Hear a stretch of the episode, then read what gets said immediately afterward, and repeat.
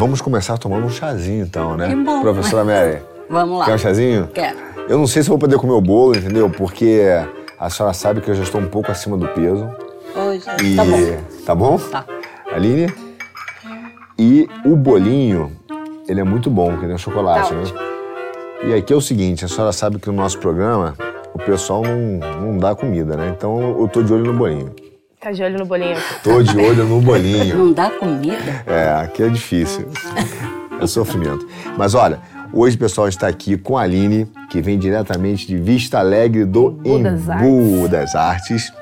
Nossa querida Cleide, Isso também. também de Embu. E a professora Mary, que vem aqui da Liberdade. Não é isso, professora? Uhum. E a gente vai fazer um programa super especial, porque está falando sobre né, uma época do Dia das Mães, que a gente começou uma série que está perto do Dia das Mães, e a gente vai discutir sobre educação. Educação. Só que é um quinto elemento diferente, porque somos quatro, mas tem um que está ausente e a gente conta no final quem é o quinto elemento ausente. Ok.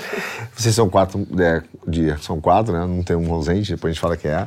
Mas dos três, são três mulheres fantásticas, que eu digo sempre pro para todos que fazem o Brasil de verdade, né? Que tá ali de fato vendo o que acontece e não fica lá que nem essas ONGs né, falando sobre coisas abstratas que nosso povo não entende e ficam dizendo que o problema da nossa educação é só questão de investimento. E aí eu queria começar perguntando para você, Aline, que tem um projeto em Bu, né? Sim. de reforço escolar, né, junto com a, com a Cleide. Isso mesmo. Eu queria te perguntar, é isso que você vê no dia a dia? O problema na, na, na sala de aula, da tua realidade, da realidade da comunidade ali, do pessoal de Vista Alegre, é só questão de investimento? Não.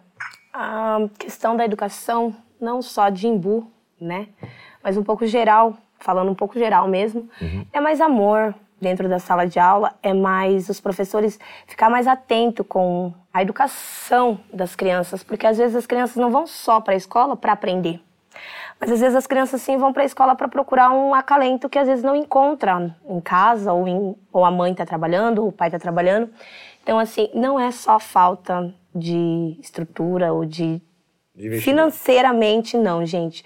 O que falta muito é isso: amor na educação, porque se a gente ensinar as crianças com mais amor, a educação ela vai ter um retorno. Se a gente não ensinar com amor, se a gente não ensinar com aquele, que nem a professora América, aquela, aquele carinho, né? As crianças não vão ter a sabedoria do futuro. Então, assim, não é questão financeira, não. Quando, desculpa, quando você começou o teu projeto, quer dizer, a ideia de um reforço escolar, o que, ideia, que houve? A ideia é forte, gente. É forte por quê? Porque exatamente o meu filho de seis anos, né, foi pro pré, né, pra fase, que a gente nem fala pré, a gente fala fase, fase 5. E da fase 5 entrou a pandemia. Ele passou fase 5, primeiro ano, e não sabia ler. Começou as aulas e ele falou: Mãe, eu não sei ler. Eu não sei escrever. Como que eu vou para a escola? Eu não sei ler nem escrever. Então, assim, aquilo me chocou. Uma criança de seis anos me falando que não sabe ler e nem escrever. Bora, a mãe vai ensinar. Só que automaticamente a mãe ensinando, eu vi que os amiguinhos dele ia chegando, ia tendo a mesma dificuldade. Você Eles tá também não entendendo? sabiam. Não sabiam também ler. Como o meu quintal é muito grande, às vezes no meu quintal tem uns 12, tudo amiguinho, né? E automaticamente a gente ensinando um, vem o outro para ter a curiosidade para saber o que tá ensinando. E havia dificuldade nas outras crianças. Foi então que eu falei com o meu vizinho, falei, olha, é, tem ali a sua garagem, né, que tá parada. Eu queria tanto tirar um pouco essas crianças da rua, porque a gente mora numa comunidade onde a gente não é bem assistidos, né, pela nossa prefeitura. Nossa prefeitura deixa, deixa muito a desejar. É onde a gente se uniu, né, para fazer aque- daquela garagem um ninho de amor com educação para as crianças. Quer dizer, começou então a ideia de alfabetizar as crianças que não estavam sendo alfabetizadas no colégio numa garagem. Sim, numa garagem. E o seu filho tá lá também? Você tem- A minha filha. Sua filha tá lá também? Tá lá Seis também. anos, a Isadora. E ela estava no colégio, ela estava na mesma escola. Lá tem uma escola pública, não Tem tem, uma, ali perto? isso, tem uma escola pública, no, no Astrogilda. E a dificuldade realmente é muito grande, né? A gente tem criança pequena, às vezes não consegue sozinha dar assistência ao nosso filho em casa, então a gente resolveu, né, a Aline, na verdade, fazer esse projeto maravilhoso, onde as crianças vão para lá, a gente ajuda as crianças, a gente brinca com as crianças, passa um pouco de amor para as crianças, porque elas precisam disso, de amor. Ontem é, eu vinha da perua, fui pegar a filha de Aline e um menininho lá do projeto, Pedro. o Pedro, me abraçou e disse assim, tia. Aí foi, já veio com aquele abraço assim, acalentado. Eu disse, você foi para a escola? Não, não fui.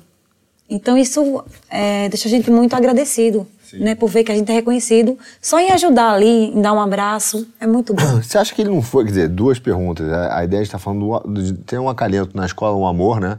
E ele é importante, depois eu vou perguntar para a professora Mary, tem algumas perguntas para você, tá, professora? Tá bom. Com a sua experiência, a gente quer te ouvir.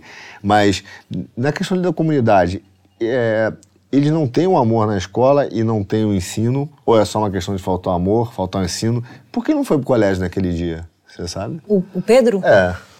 É, ele não foi naquele dia porque, é, segundo a escola, tinha alagado a escola, né? Tinha chovido muito, realmente Ah, sim. choveu e alagou e não teve aula para essas crianças nesse dia. E aí ele estava na rua, porque o projeto nesse dia também estava fechado. Tava fechado. Estava fechado. Quer dizer, a, gente tem esse problema também de estar sujeito, a escola sujeita aos alagamentos, que é uma Justamente. realidade As constante. nossas escolas de Imbu, quase todas alagam. Quase todas as escolas não têm estrutura de uma quadra para as crianças. É, então é o que eu falo, a educação do Imbu está esquecida. Se não fosse as mães fazer ali um, um protesto para voltar, o 100% não Não tinha vai, né? voltado. O Imbu era a única região do estado de São Paulo que estava no 50%. Então, automaticamente, eu, como líder daquele projeto e assistindo a comunidade, sabendo das necessidades da comunidade, reuni algumas mães e fomos para a porta da prefeitura. Sim, para a gente questionar o porquê. O porquê só o Imbu com 50% e as demais regiões 100%. Ô, Aline, é, mas é- você está falando um caso que me chama muita atenção, um debate que a gente tem, né? Agora eu vou fazer a pergunta para a professora. Muita gente fala, quer dizer, a gente percebe que as crianças não estão aprendendo a ler. Foi o seu filho, e, e o que é muito louco é que assim, uma criança de seis anos, ela tem a percepção de que ela deveria estar Sabendo. lendo, né? E, e ela já, já nota que ela deveria estar sabendo ler e escrever, mas E ela não não está. E isso é até uma das causas, tá? De, de, de crianças não quererem mais ir ao colégio porque elas sentem vergonha, né? Isso. Agora eu pergunto, professora, com a sua experiência de sala de aula, foi sempre assim? Não, não foi sempre assim. As crianças, eu dei aula no interior, comecei no interior, dando aula. E eu dava aula para primeiro, segundo ano, para todos os pequenininhos. Porque eu fui morar em Estrela do Norte, lá era uma cidade que não tinha muito espaço. Minha profissão realmente, eu sou arquiteta formada, mas o meu sonho sempre foi ser professora.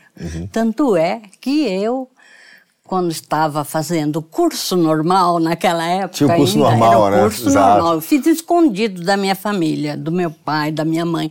Todo mundo achava que eu estava no científico e eu estava no normal. Daí eu tive que chamar um tio meu, que era professor, que veio me ajudar para eu conseguir, porque eu era ótima aluna. Eu já estava no terceiro ano e eles descobriram, né? Uhum. Meu pai ficou acabado.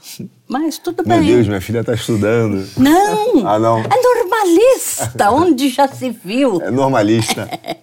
Daí eu falei, ah, pai, eu gosto. No fim, ele nunca me aceitou como professora. Daí eu fui estudar, estudei arquitetura, que ele ficou super feliz, né?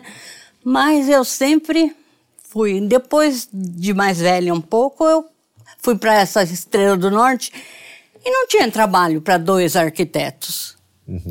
Para um, tudo bem, mas para dois, não tinha. Então eu fui ser professora, que é o que eu gostava e, e tinha vaga, e eu podia ir, eu era, tinha o curso, e eu fui fazer. E fui trabalhar dando aula, eu gostava muito e era uma delícia.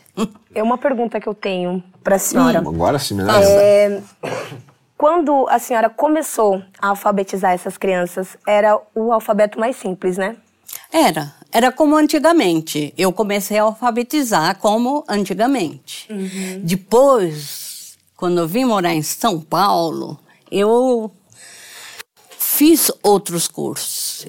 Fiz o Letra e Vida, que era um curso que, que era para iniciar o construtivismo na criança, não sei o quê, mas construtivismo sozinho do jeito que a escola andava, não funciona. Uhum. Então você tinha que dar uma ajeitadinha. E eu sempre ajustava os dois. Sim. Usava um pouco de construtivismo, que tem muita coisa boa, mas o comecinho, assim, tem que ser mesmo. A criança tem que saber o, o som das letras, Isso. o som, que som é. Era o famoso método fônico. Né? Fônico, né? é esse é. que é o mais. Eu estava conversando com a Aline lá no projeto, que dia que a gente foi lá, né, Aline, uhum. conversar, e, e, a gente se conheceu por acaso, né? foi. né? Foi, foi uma descoberta, é. né? Foi, foi lindo.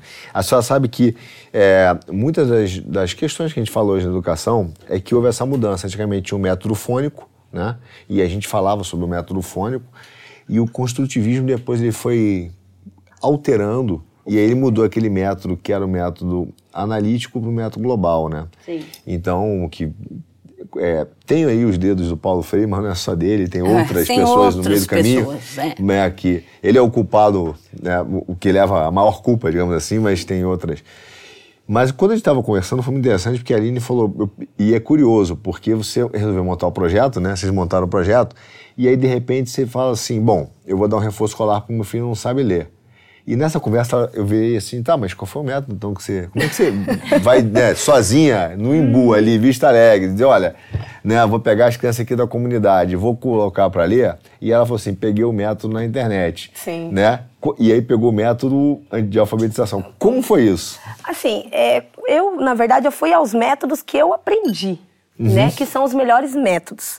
Aquele método ba, bé, bi, bo, bu, bão K, que, que, co, cu, cão. Tô morrendo de medo da gente ser censurado agora, então, porque vamos é... dizer que a gente está cometendo um crime, os pedagogos agora. Entendeu? Jamais. É, aquelas, aquelas letrinhas que circula, sabe, para coordenação motora da criança, porque tem muitas crianças que não têm, não sabem nem pegar no lápis. É, de verdade, não sabe. que eles pularam essa fase não da sabe. criança. Então, isso é interessante, assim, desculpa, depois eu volto. Uhum. Eles pularam isso, isso mudou? Pularam, mudou, não existe mais que no meu tempo tinha.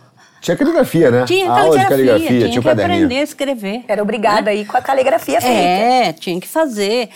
Não copiar texto, mas saber escrever. Né? Isso mudou no colégio, mudou. no modelo pedagógico. É. Ou seja, não é só um problema de investimento, então, é, é um problema de, de, de currículo, de, de método também, né? É, o, o, principalmente da prefeitura. Muito, muito ruim, muito ruim mesmo. Eles acham ótimo, né? Mas Realmente não é. Olha, Eles são muito paulo freiristas lá. Então, tudo Paulo Freire, Paulo Freire. É, é quase... O professor que sai um pouco da linha, uhum. que eu dou aula aqui em Vila, Mada, Vila Madalena, né? Tá.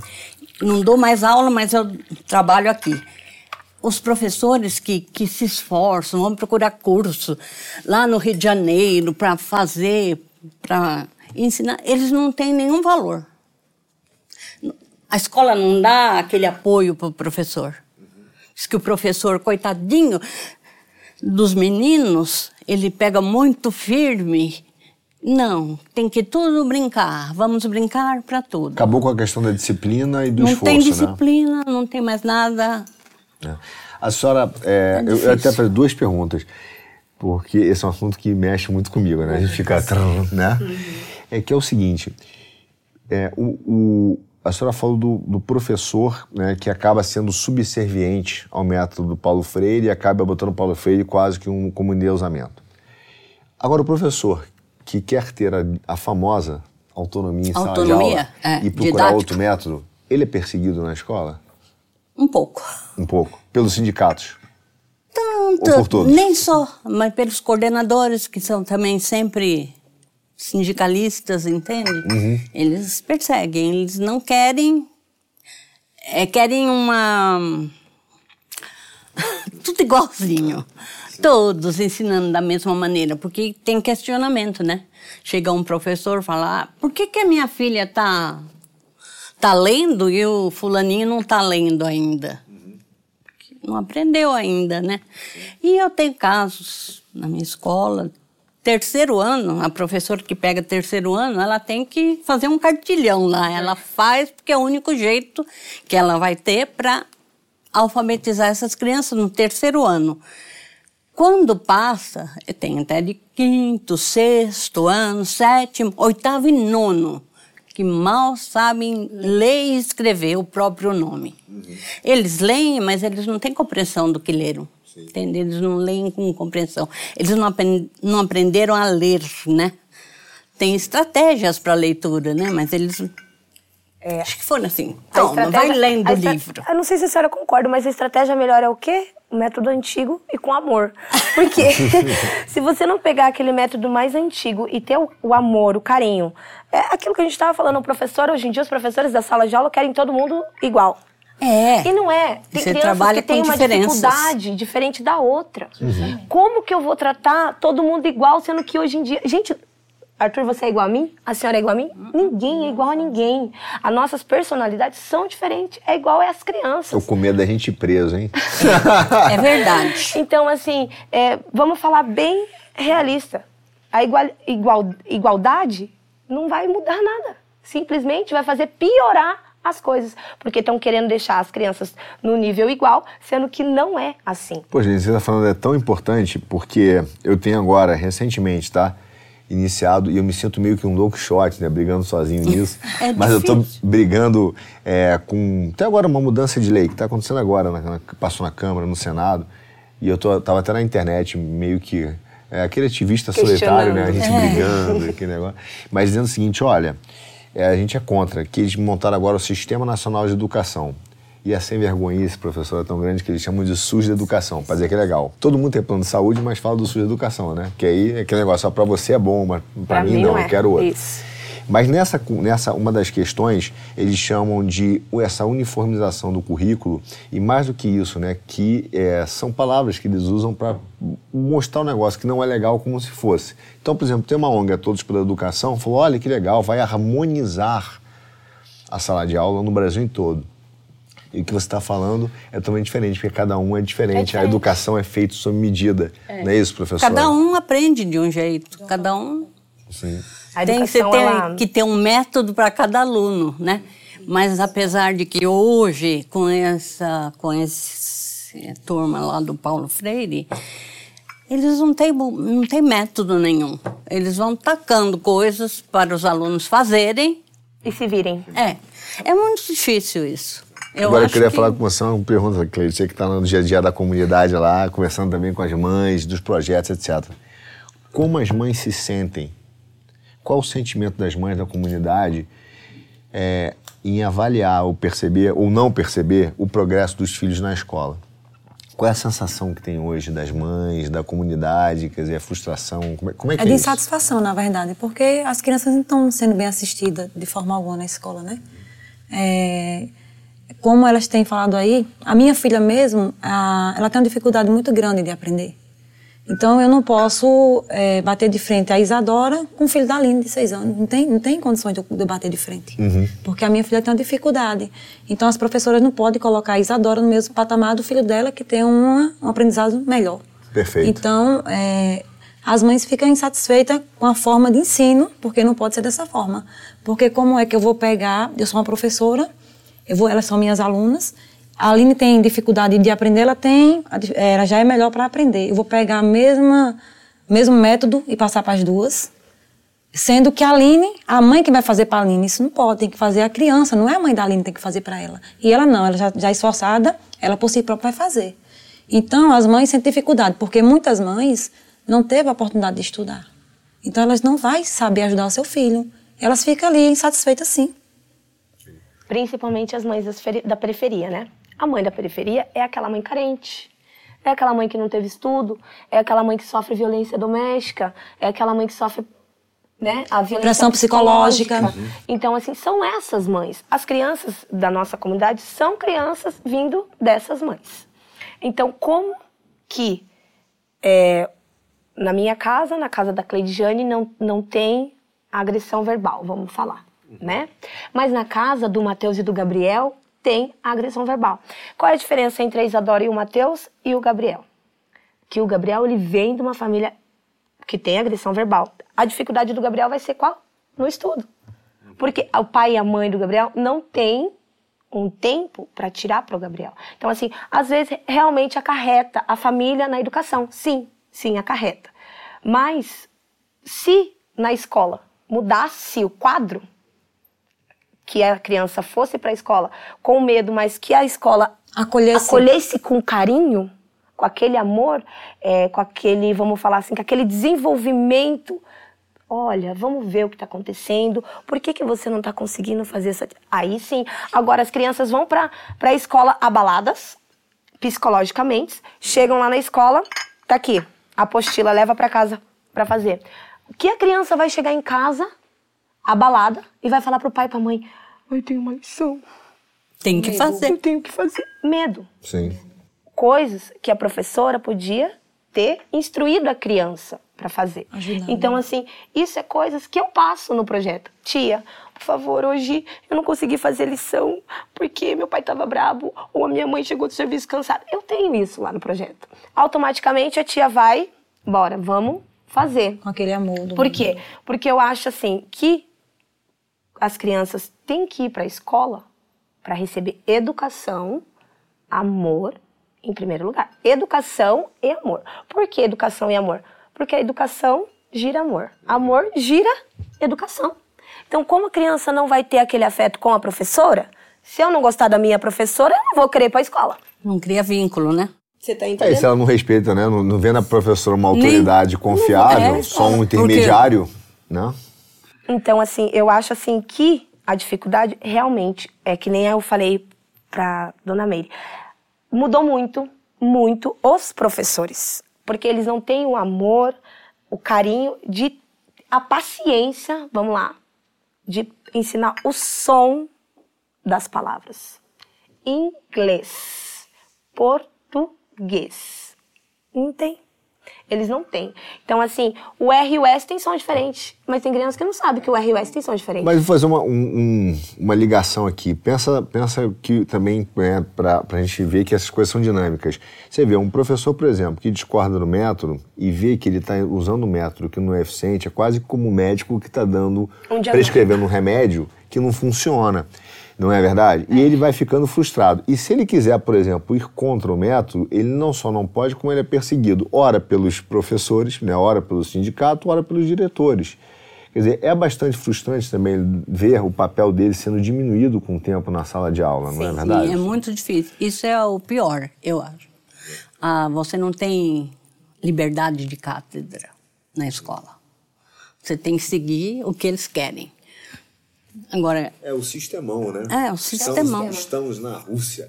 Mas deixa eu te fazer outra pergunta aqui, é, Aline, até ne- nessa linha que, e para você também, né, que a gente comentou, que é o seguinte: é, essa, essa, essa mudança que a gente vê de um professor que antigamente era mais próximo do aluno, porque ele, ele trabalhava perto do colégio, o aluno, né? É, então ha- havia uma independência, uma autonomia da escola, não só do professor, mas do diretor na sua gestão escolar e as mães e todo mundo ali podia acompanhar melhor.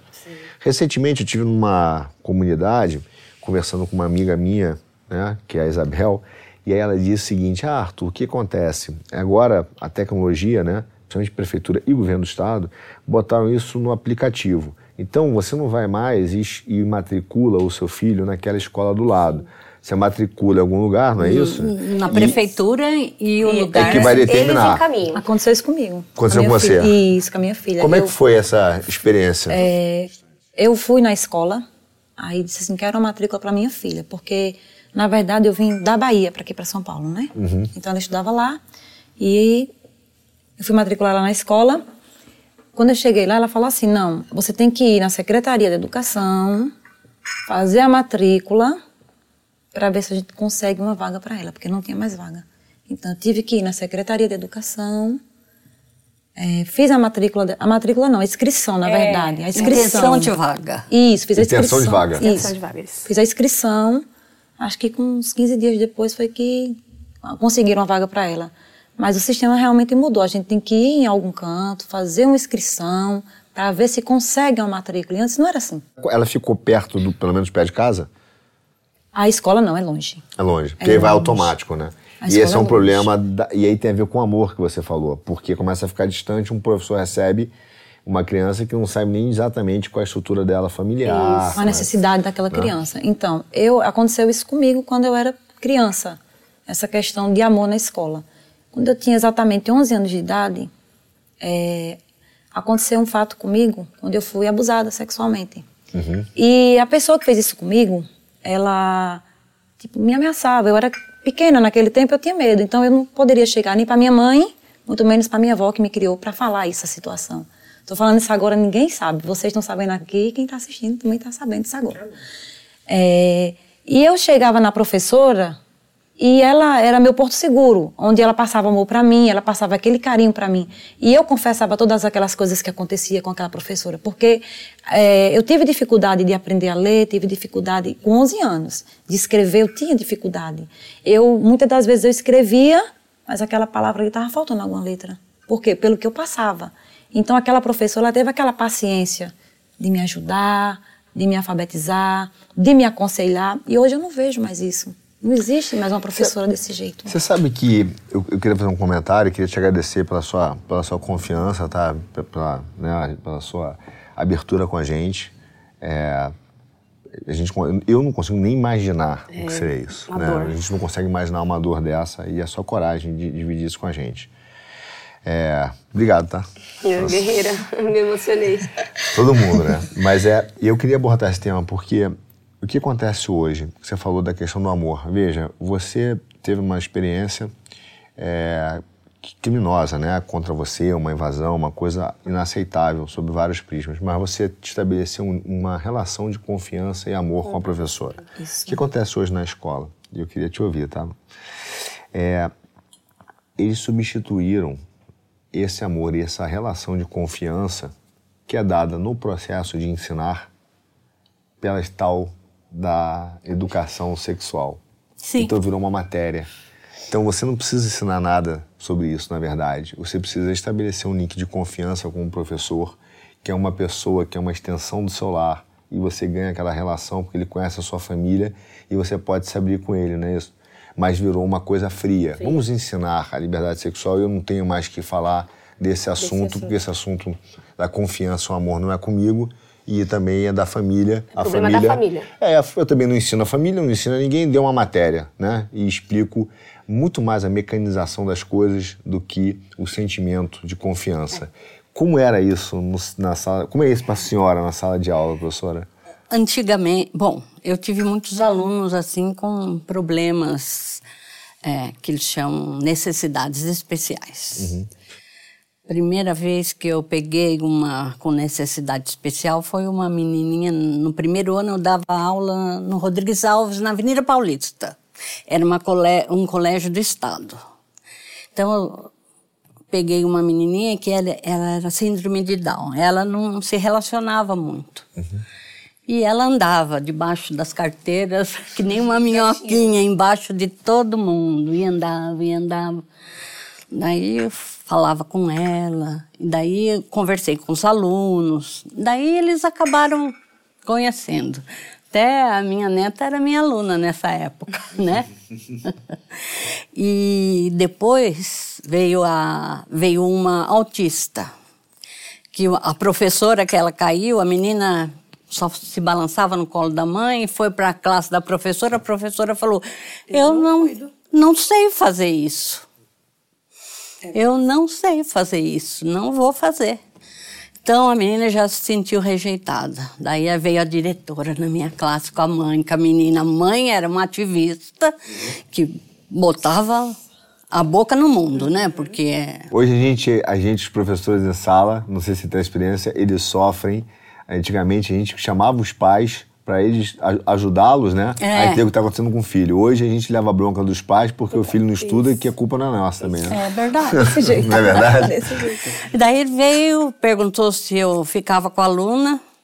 Eu falei, claro, entra aqui. Daí vi uma carteira que era melhor para ela, era uma lá atrás, que ela se balançava, mas não tinha risco de cair. Uhum. Então ela foi, entrou e ficou comigo. Mas a gente tinha que fazer tudo. Ela não sabia mastigar, não sabia comer, não sabia fazer nada. Ela só andava malemar. Falava muito pouco. E a senhora com amor. Não, foi muito lindo. E a, eu tive o auxílio da, da turma da PUC, acho que da PUC, de Grupo Ponte, que fazia. a- Auxílio a vocês? Auxiliava vocês? Não, auxiliava, mas eles colocavam as crianças na escola pública. Ah, é, sim. Com deficiências, né? Então eles acompanhavam o tempo. E eu continuei sendo eu mesma, né? De vez em quando eu grito, né? Sim, Né? sim. Falo alto, mas a professora a, e, a, e a coordenadora ia assistir minhas aulas de vez em quando, essa da PUC. E ela falava assim: não, pode ficar sossegada, você fala alto, mas ela se acalma com a sua voz. Quando você fala, ela fica calma. Então, pode continuar que está indo bem. E daí a gente estabeleceu uma relação. Os alunos ensinaram ela a mastigar, iam no refeitório, hum, A união faziam fez a assim, força ali, né? a menina mastigou. Os alunos viram o seu amor É. pra, para e com todos ela. e ajudavam. ajudavam. é. E eu trocava as fraldas dela, porque não tinha ninguém para trocar. Claro, é. O professor não vai deixar ela fedida o tempo todo, né? Daí eu ia trocar, Mas a não né? só isso, né? Mas é o, o- os outros alunos melhoraram também com ela, entendeu? Ajudou de alguma forma, Eles né? ajudam, Eles viram que a ajudaram. ela. a e ela ficou comigo primeiro e segundo ano. A gente fazia todos os trabalhos, ela participava das aulas de arte, adorava. Depois ela saiu da minha mão, né? Foi passando, passando, e ela não entrava mais na sala de aula. Ficava no corredor de todas as aulas. Ninguém tinha paciência de levá-la para dentro, né? Então, ela não aprendia. Ó, agora você imagine só. É, quantas, quantas crianças hoje não passa assim, não exatamente o que eu passei, mas passa de alguma forma é, essas muitas coisas. pessoas, né? muitas crianças. Muitas crianças passam. E cadê o Muitas. amor para essas crianças? Porque muitas das vezes eles saem de casa para buscar um refúgio, porque era o que acontecia comigo, né? Eu saía de minha casa e ia buscar um refúgio de alguma forma. E eles não estão encontrando isso. Não. Só aquela cartilha ali, vai ali, Fria, faz né? isso, isso, faz isso, fazer isso aqui. Até porque isso acontece, se, se confunde muito hoje amor com sexualização. Então, acha É. que o fato de você tocar de assuntos de se- de sexo e, e- e até um ativismo ideológico na escola, isso vai reproduzir o amor. O a gente amor, sabe que são isso. coisas diferentes. E eu queria te fazer uma pergunta. É, nessa linha que você está falando da professora, a gente, tá, a gente percebe o seguinte: é, um fenômeno sociológico né, no, no Brasil que começou com a desestruturação das famílias Sim. e principalmente nas comunidades, com a ideia é, mal elaborada, digamos assim, da sexualidade livre, acabou tendo um efeito muito grande nas famílias, onde você gerou ali é, várias mães solteiras. E hoje é um fenômeno que eu vi, né? Avós solteiras, né? Você já tem a avó, porque você tem a, a- a- a- aquela mãe já teve filhos que tiveram filhos. E às vezes de vários maridos, não é isso? De vários Isso, pais, vários né? Mas pais. se fosse marido, ainda tinha homem à moda antiga, mas nem mesmo- isso é. Eu mesmo, na verdade, eu tenho uma família lá que eles são uma mãe em oito filhos. Do mesmo pai? Do- não. de pai diferente. Diferente. E questão, dos oito, a de 16, que é a mais velha, já tem um bebê de um ano. Aí, olha só. E não está casada com o pai da bebê.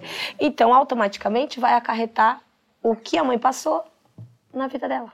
Quer dizer, acaba tendo um sofrimento. Isso vem de um sofrimento. Sim, isso vem do É, sofrimento. eu digo muito isso porque a nossa conversa na- eu queria ouvir vocês também nisso, né? Porque eu vejo isso. Quer dizer, a ideia da desestruturação da família como uma coisa boa, no final deixou o quê? Pais sem a responsabilidade de assumir o seu papel de pai, Sim. porque se criou um- uma ideia de um feminismo errado, né? E ao mesmo tempo a mãe ficou com uma penca lá de filhos, Isso mesmo. com dificuldade de trabalhar e com dificuldade de levar as crianças para a escola. Eu sou uma mãe solteira. Olha quatro só. filhos. Quatro filhos. Quatro filhos. Então a responsabilidade nossa é muito, muito grande. Só que no momento só mora as pequenas comigo, a de seis e a de dois. Uhum. Só que assim, a responsabilidade é muito grande. Você ser pai, ser mãe, você ser amigo, tudo. Você tudo ali para aquelas crianças. Sim. Você colocar comida na mesa sem poder trabalhar, porque tá- tem um bebê de 10 meses. Então é difícil. É. Nossa. E, e- e economicamente, que você vai perguntar, porque ve- veja, é, veja isso, quer dizer, hoje, A gente fala que uma creche né, privada, porque às vezes não tem vaga na pública, custa entre 350 e 500 reais, não é isso? Isso mesmo. Como é que trabalha e, paga. paga a creche? Não, Não, não trabalha, trabalha. porque você, na verdade, você vai pagar, não, trabalha, é pagar para trabalhar, na verdade. Você vai, Além de você, você não vai ganhar o seu dinheiro, mas você vai pagar sim para trabalhar. Então não compensa. E como é que as mães fazem? Não trabalha, fica em casa? Como é que uma mãe solteira Faz consegue se bico, na virar? verdade. Você faz uns bicos que aparecem As na mães vida. da comunidade Faxina. é faxina, faxina mesmo. Tipo diarista. Fa- Isso, Aham. diarista, faxina. Ou uma diária no restaurante, que é o que, né, um freelance num restaurante. É, Auxiliar ou de falar limpeza. assim, auxiliar de limpeza. Não uma coisa que vá dar uma estabilização para os filhos no futuro.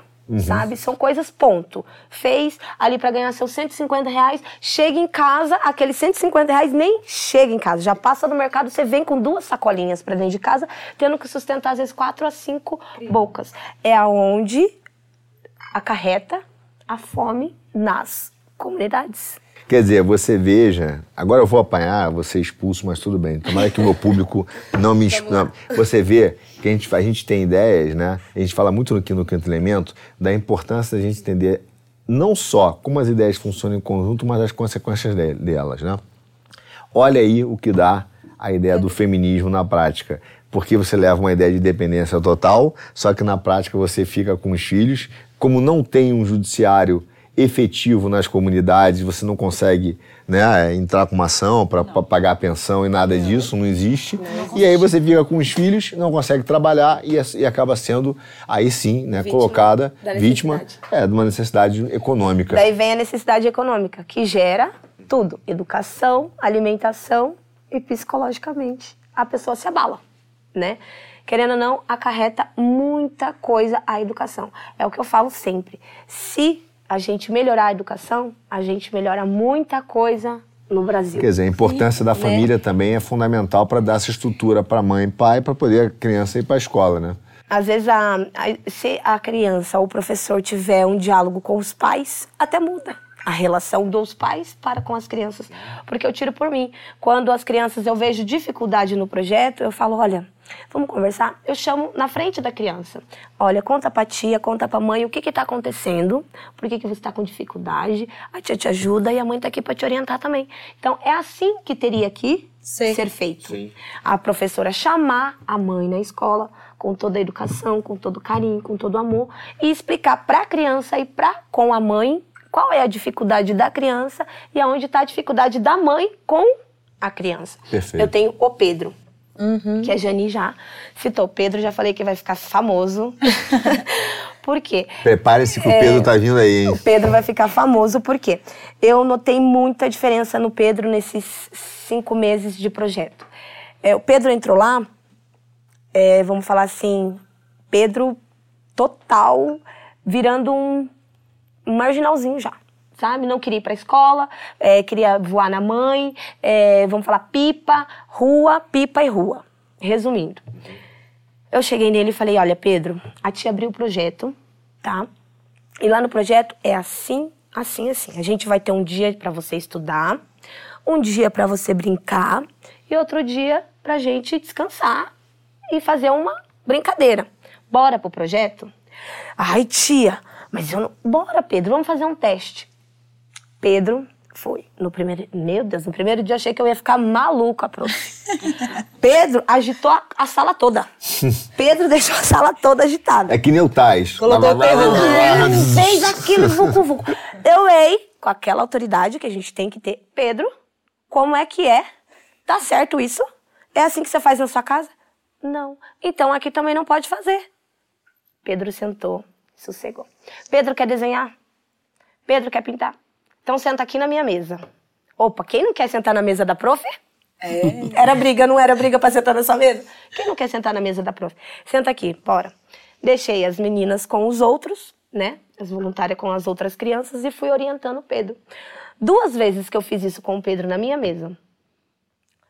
Ele não foi para a escola essa semana porque devido ao acidente com o primo dele.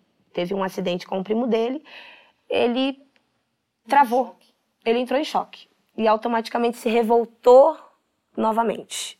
Então, lá vai a tia sentar com ele novamente e explicar para ele que aconteceu aquilo que aconteceu com Wesley, por Wesley estar na rua. Sim. Né? E explicar para ele, olha, não continue na rua, porque se você continuar na rua vai acontecer o que aconteceu com Wesley. Wesley foi atropelado, está na UTI entre a vida e a morte, então eu quero deixar o primo, não que seja legal, mas eu quero deixar o primo, o primo como exemplo, para ele ver que a rua não vai ser futuro para ele. Sim. Né? Que eu vou falar para ele, ó, se o, se o Wesley tivesse no projeto ou tivesse na escola, o Wesley não tinha acontecido isso. Então, eu quero dar essa dinâmica pro Pedro, que a rua não é futuro. Como para todos eles, eu vou nessa dinâmica. Perfeito. Sabe? Então, assim, depois que o Pedro entrou no projeto, a mãe dele falou assim, Aline, ela bateu nas minhas costas esses dias e falou assim, Aline, posso falar com você uma coisa? Eu falei, pode.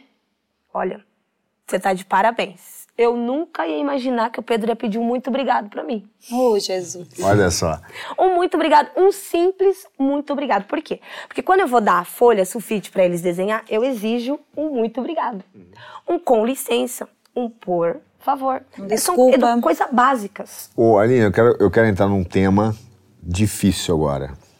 Não sei se vocês vão poder falar, difícil, que você tocou e eu quero aprofundar. Mas antes eu vou contar uma história. Quando eu ia na casa da minha avó Lígia, saudosa avó Lígia, que o senhor né, já recolheu, chamou, mas ela, eu, ela botava um bolinho na mesa, e aí quando eu não comia e tal, ela virava e falava assim, meu neto, você tá chateado comigo?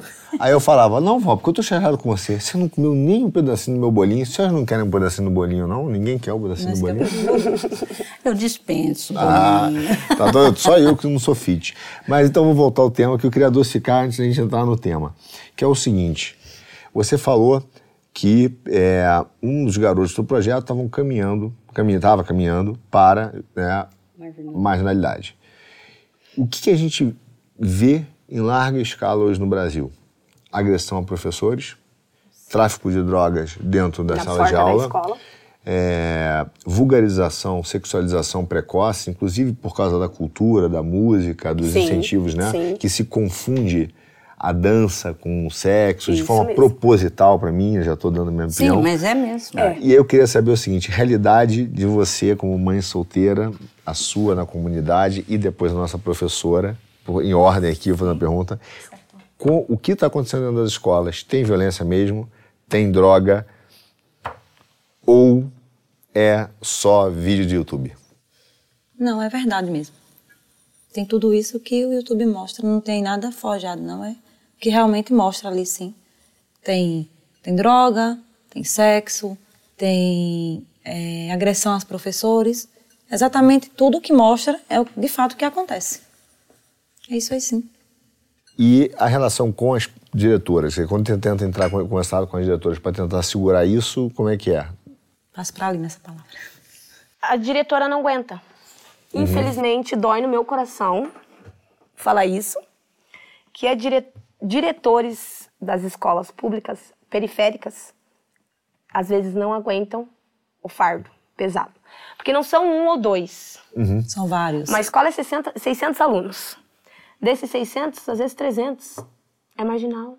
Ou estão na periculosidade, ou estão né, as meninas com aquelas roupas mais sexuais, vulgares, né, para chamar atenção, né? Então, assim, desses 600, 300, ah, vamos falar 50% é. E quem sofre realmente desses 50% é o professor, é o diretor, é o coordenador, é a tia da limpeza. Você tá entendendo? Porque até a lata eu falo, porque eu moro na periferia há muitos anos e já cansei de ir na passar nas escolas e os meninos tá lá da, da cancha tacando, é, lado da rua tacando coisa na, na cancha. Ou a, a, a faxineira acabou de limpar, eles chegam e chutam a lata do, Do lixo. do lixo pra, pra, pra faxineira ir Lá ir novamente. lá novamente limpar. Ou chega e dão aquele belo tapão na bunda das, das meninas porque elas estão com uma roupa mais vulgar. É o que eu falo. Agora, eu sinto, antes de passar para a professora Mary para perguntar sobre a questão da, da violência na escola, se ela viu, se ela presenciou no seu tempo de aula, né? É, eu- há- um problema, né, que eu sinto também, quer dizer, a desvalorização do professor. Sim. A, a perseguição de, a, a professores que não vão pelo método Paulo Freire, dito aí pela, pela, pela esquerda. E, ao mesmo tempo, é, esse crescimento que você está falando da vulgarização, do problema da família, tem tirado das crianças o brilho e o respeito ao professor. Muito. Antigamente, nas periferias, a gente ouvia o seguinte: alguns, alguns garotos e meninas, que era mais raro, hoje não é. Hoje né? não é. Não, hoje é mais meninas, às vezes. Iam para o tráfico, iam trabalhar nas, nas facções, né? ou nos comandos aí. E antigamente, como a gente falava, né? alguém vinha com a, com a brisa e dava a brisa certa, não é isso? Isso. Ó, para com isso e tal, que era o pensamento certo. Isso agora mudou. Quer dizer, eu, eu me lembro de eu ter dado uma palestra ali é, para um amigo meu. É, vou até mandar um abraço para ele, que é o Flávio Caverna, professor de jiu-jitsu, está em Curitiba, Eita, num projeto carinha. social. Ele era do Rio, né? Grande faixa preta de jiu-jitsu, um amigo queridíssimo, irmão em Cristo também. É, mas ele, ele um dia me chamou numa palestra e falou assim: Arthur, as crianças perderam a esperança na educação. Sim. E eu digo, isso acontece hoje na comunidade, as crianças perderam a esperança na educação e só veem essas outras alternativas como alternativas reais de vida? Vou falar como uma mãe agora. As crianças perderam. Perderam porque a minha filha tem 10 anos e está indo para o quinto ano. Ela já falou para mim assim, mãe, eu estou com medo de ir para a escola estadual. Ela está no quinto no municipal ainda. Mas ela já falou para mim, prof, que está com medo de ir para o estadual. Porque ela já viu, ela nem entrou, mas ela já percebeu que não é o mesmo esquema da municipal. Ainda que a municipal tenha os seus altos e baixos, ainda a rede municipal ainda está um pouco melhor do que a estadual. A estadual está deixando muito a desejar para os adolescentes. É onde o Estado está perdendo muitos adolescentes para droga, para o tráfico, para prostituição, né? Então, assim, é, falta muita dinâmica dentro das escolas para com os, os alunos e os adolescentes, demais. Dinâmica com o adolescente é tudo, né? Sim. É, até porque não aprende a ler, ele, ele vai se frustrando. Quando ele chega no ensino médio, ele fala: O que, que eu estou fazendo aqui? Eu não consigo nem ler. É onde ele vai falar o quê? Entre ir para a escola e ir para o mundo. Eu prefiro ir pro mundo. Eu prefiro ir para o mundo. O mundo é mais fácil, o mundo tem mais Mais portas abertas? né? E a escola, nossa, eu vou ter que aprender tudo isso para mim chegar lá um dia. Então, eles, o que eles fazem? Não vou para a escola. Aquela professora é chata, o que, que eu vou fa- fazer lá hoje? Vou ficar aqui na esquina, né? Vou ficar aqui andando num, num skate, que às vezes não é um skate. E vai ser aprovado de qualquer maneira, né? Não vai ser reprovado, E não vai chegando fazer lá, prova, tá e tudo chegando bem. lá no, no, no, no, no final do ano, o professor vai passar a caneta. Foi, porque ele não vai ficar com aquele BO pra ele. Uhum. Opa, é, eu tô mentindo? Não, tô falando a verdade. O professor só vai passar, passou de ano, vai pra- Aprovado. vai pra, pra outra, vai pra próxima. Não quero. Por quê? Porque o professor também fica psicologicamente abalado. O professor também fica com medo, porque são adolescentes agressivos, agressivos. São. Na minha comunidade, na, na escola, na, na Amélia, que é a única estadual que tem lá na nossa região, já aconteceu do aluno perseguir a professora. Perseguir. Dele ameaçar a professora com arma dentro da, da escola, arma na cabeça da prof, tá? Na cabeça, e falou que ela só ia sair de lá morta. Aí conseguiram desarmar, o menino, colocaram ele pra fora, e naquele dia ele não conseguiu fazer nada, mas três dias seguidos ele Perseguir. perseguiu a professora. Ele não conseguiu matar, mas porém ele conseguiu alvejar os pneus do carro O carro dela. dela. Ela não voltou mais nem ali no Vista Alegre onde eu moro. Mostra que ela tem bom senso, né? Depois de levar um tiro no pneu. Então, assim, é, automaticamente os adolescentes afetam os professores. Como os professores afetam os adolescentes. Porque é aquilo que eu falo. Se a dinâmica for já desde pequenininho, a dinâmica do amor e ensinar o certo e o errado, vai, vai longe. Ô, Aline, antes de passar para a professora, tem uma pergunta específica para ela, mas se as crianças não têm esperança na educação, qual o futuro das crianças da periferia? Nenhum. É aquilo que a gente veio comentando no carro. Como que eu vou formar um médico? Uma enfermeira? Como? Não vou. Simplesmente, eles vão estudar, vão ganhar o diploma de médico de enfermeira, mas no futuro não vão saber dar um diagnóstico. Nós no Brasil, não é que nós não temos sequer direito a uma boa saúde. A gente não tem direito a ficar doente, porque se a gente ficar doente, vai deixar de fazer a diária, vai deixar de ir no restaurante. Então, antes a gente sequer começar a pensar sobre a saúde, a gente deveria ter discutir sobre o direito de ficar doente, porque se uma mãe deixou, né, é, ficou doente com febre, ela não vai deixar de trabalhar para fazer a diária da faxina do restaurante. E isso tem um impacto enorme na educação. Mais professora, que eles perguntar uma coisa. Tem violência mesmo nas escolas? Os professores são agredidos ou é novidade dessa época? Não, é novidade. tem sim. Eu, eu mesma fui agredida. Eu sou professora de artes agora, né? Eu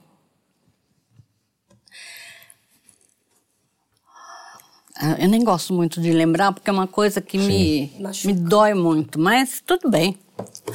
Eu não dou mais aula, falo, ai, graças a Deus que eu não estou na sala de aula, mas não é bem isso, né? Você sente aquela vontade de estar tá trabalhando na Sim. sala de aula, entende?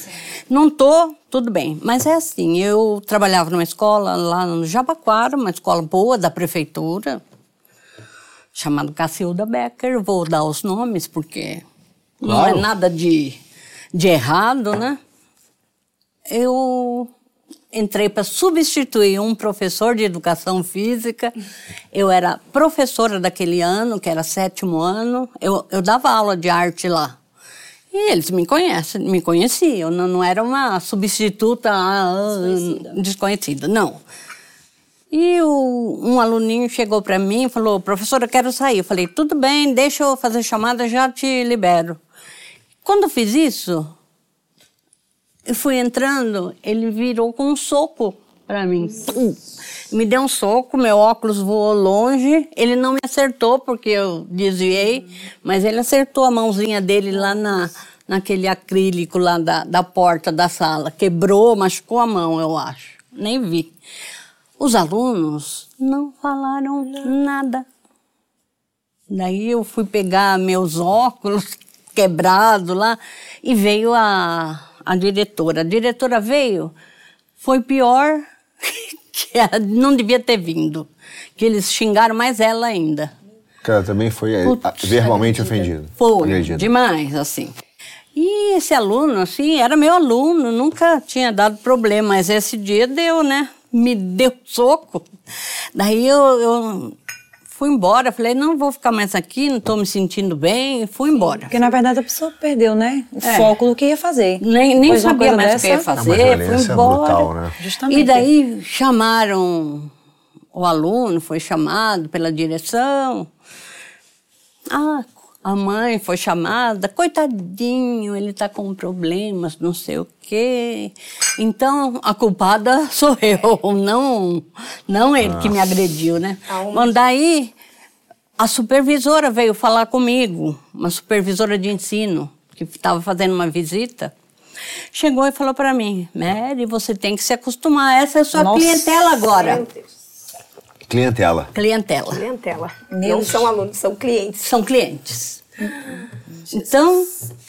É uma lógica toda. Daí toda errada, eu não né? consegui mais ir trabalhar, só fui tirando licença, fui para o psiquiatra, estou fazendo até hoje tratamento psiquiátrico, porque não passa de repente, daí dá síndrome do pânico, isso e aquilo, dá tudo. Eu me achava uma droga como professora, aquele baixa estima lá no claro. chão. Sim. E sendo que eu já fiz tanta coisa boa, né? Fiz projetos lindos. Aqui em São Paulo, mesmo na Paraisópolis, na favela, uhum. eu trabalhava numa escola na porta da favela. A clientela era a favela. é, a clientela. É que eles falam, eu falo também. A clientela é tudo favelado. Jesus. Mas eu consegui desenvolver um trabalho lindo, que ficou exposto até no Museu de Arte Moderna. Ai, dois lindo. meses. Que lindo. Fizeram um trabalho maravilhoso. E o povo queria, quer ser artista, queria ser artista, queria desenhar moda. Então foi, foi criando alguma coisa, né? Então eu fiz umas coisas tão bonitas, daí esqueci tudo depois que eu levei a, essa agressão. Sim. Daí não consegui mais. Daí me removi para essa escola daqui, da Vila Madalena. Comecei a dar aula para os pequenininhos, estava indo tudo bem. A primeira vez que a diretora chegou e me escalou para dar aula para o sétimo, oitavo, não sei o que lá, eu não pareci mais. não fui mais, porque eu fiquei com medo. São os pequenos monstros, né? Viraram, nossas crianças eram pequenos sim, monstros. Fiquei com medo, monstros. não fui mais. E daí me readaptei, consegui me readaptar. Etária, a faixa etária do sexto, sétimo e oitavo ano são 12, 13, 14 e 15. É, é, a, é a faixa etária do adolescente é a pior fase. Fora de controle. Fora de controle. Você não tem controle nessa fase. Ah, mas é, eu sempre tive. Eu sempre tive. Numa boa, nunca fui chata. Assim, como professora rigorosíssima. Sim, sim. Porque você sabe que não dá. Quanto dá. pior você é. Mas esse professor. Pior eles são. É. Isso, isso a gente, a gente, enfim, tem visto, porque, claro que o- hoje é o professor agredido na sala de aula, a gente vê, mas você também tem pais agredidos em casa pelos filhos. E, e houve uma subversão, para mim, muito grande, e eu digo isso na, na minha experiência também com amigos, né?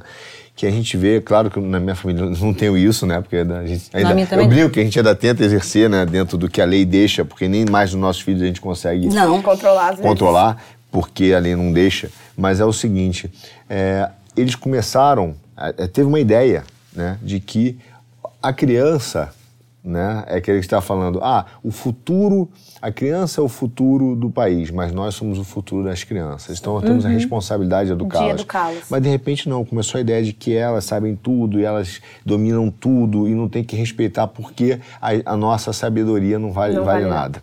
Então a senhora falou uma frase, professora, que, que, que eu vou confessar que me entristeceu profundamente. Não vou dizer além de toda a experiência, mas eu tive que me adaptar. Enquanto, na verdade, a gente, né, como adulto, mais velho, a senhora com sua sabedoria, construiu o país, né? Construiu, construiu, educou.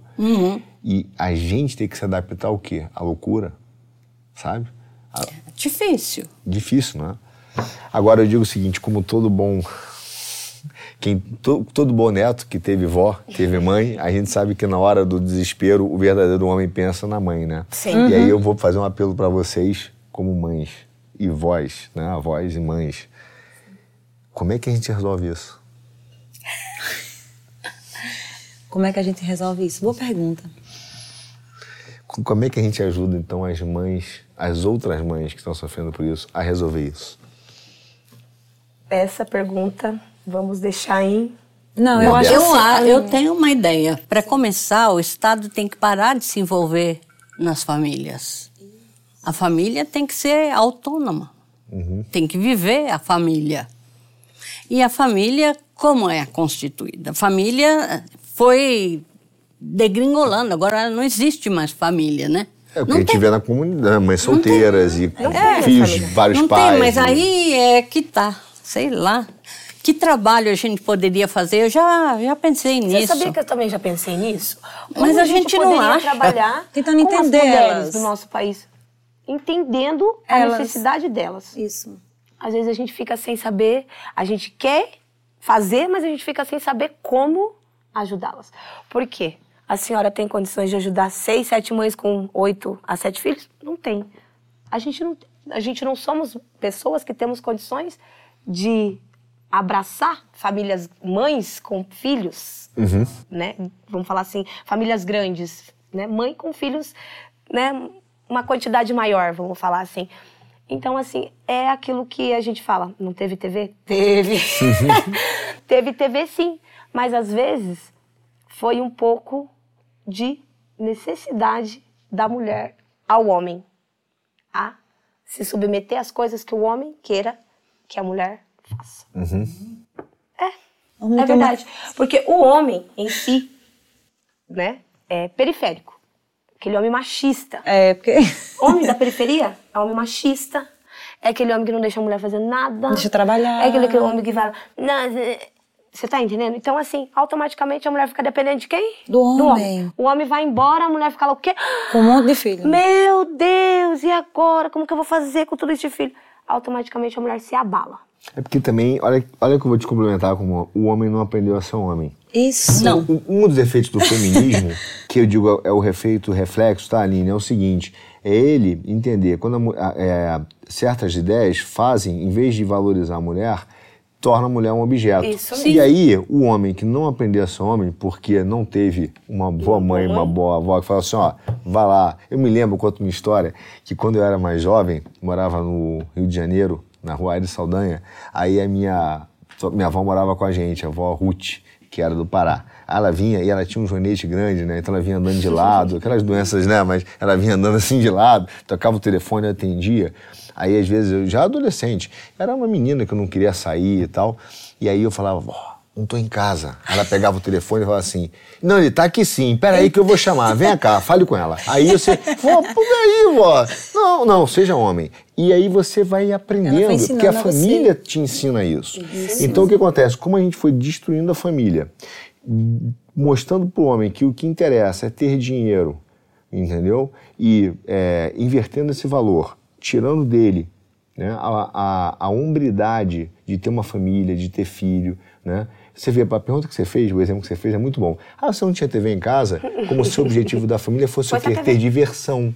Sim. Entendeu? Ah, já que você não tem diversão, o que que virou o sexo? Uma diversão alternativa à diversão principal. Não é verdade. Não é verdade. Entendeu? Então, são ideias que vão entrando em circulação não e vão é destruindo a família, vão destruindo. Aí ele vai dizer: tá bom, então eu vou, vou pro mundão. E aí o que que leva? Um homem mal formado a famílias destruídas. Eu tiro vou falar assim, né? Eu tiro pelo meu. Automaticamente, é, eu sempre deixei bem claro: sou mulher sua, não sou sua propriedade. Uhum. Sempre deixei bem claro assim: sou sua esposa. Sua propriedade, jamais. Porque automaticamente, se a mulher deixar bem claro pro homem o que ela quer no relacionamento, flui, dependendo do homem. Agora, se for mais complicado. Dependendo, né? É, dependendo, dependendo do Porque homem. Eu não consegui flui. dessa forma, não. É, dependendo do homem flui. Dependendo do homem flui. É o que o Arthur acabou de falar. A educação do homem de pequeno. O que manda é a educação. Uhum. Resumindo tudo, aonde a gente chega sempre? Na educação. Na educação. Agora, se vocês querem ajudar as mulheres do Brasil, eu vou ter uma ideia aqui, a produção vai brigar comigo, mas eu vou dar essa ideia.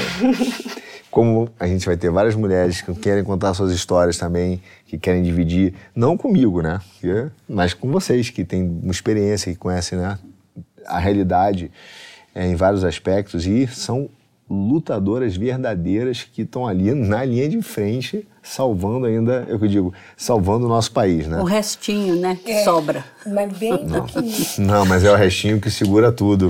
E é o seguinte, eu queria convidar, fazer um convite a todas elas que mandassem então para a gente, ou no YouTube ou no Instagram do Quinto Elemento, é, suas dúvidas, ou que dissessem, oh, eu quero falar com a Aline, eu quero falar com a professora Mary, eu quero falar com a Cleide, eu quero tirar dúvidas, eu quero contar minha história, como você sim, teve coragem. Sim. Eu quero dividir, porque nesse processo né, da gente De reconhecer troca. que todos nós temos problemas semelhantes, sabe? Nós podemos encontrar uma solução, uma solução única juntos. que dê de volta a esperança pra gente e tire essa angústia que acho que está no nosso peito, né? É, é verdade. É uma angústia, né? Que as pessoas, às vezes a gente acaba se colocando a angústia por outras coisas que a gente não consegue, né, abraçar. Sim. Mas aqui, para mim, foi maravilhoso. Né? Que isso. Maravilhoso mesmo a presença dessa guerreira. Você também. Uma, vamos Já falar assim, para mim é um privilégio tá? Escutar as suas palavras que a senhora disse para mim. E assim, guerreira, experiência total, vamos se falando.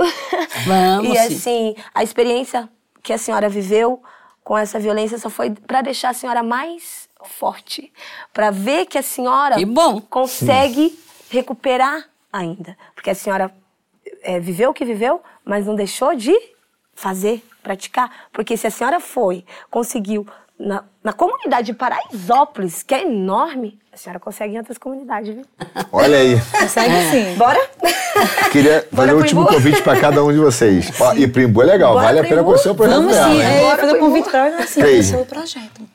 Uma mensagem para mãe solteira com seus filhos que hoje não sabe o que fazer com eles e não acredita na educação para mim dar uma mensagem para essas mães solteiras. Olho no olho, como diria. É... Pode falar do coração.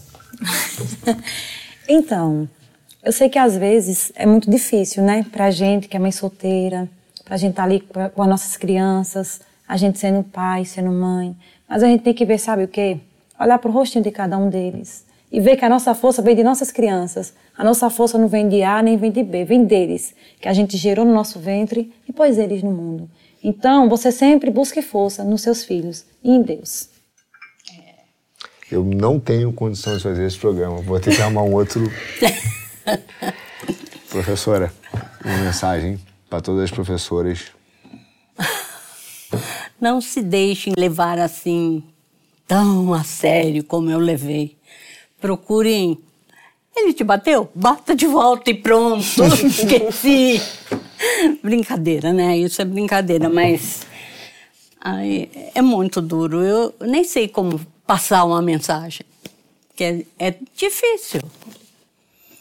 Eu preciso me tratar primeiro para depois ficar boa.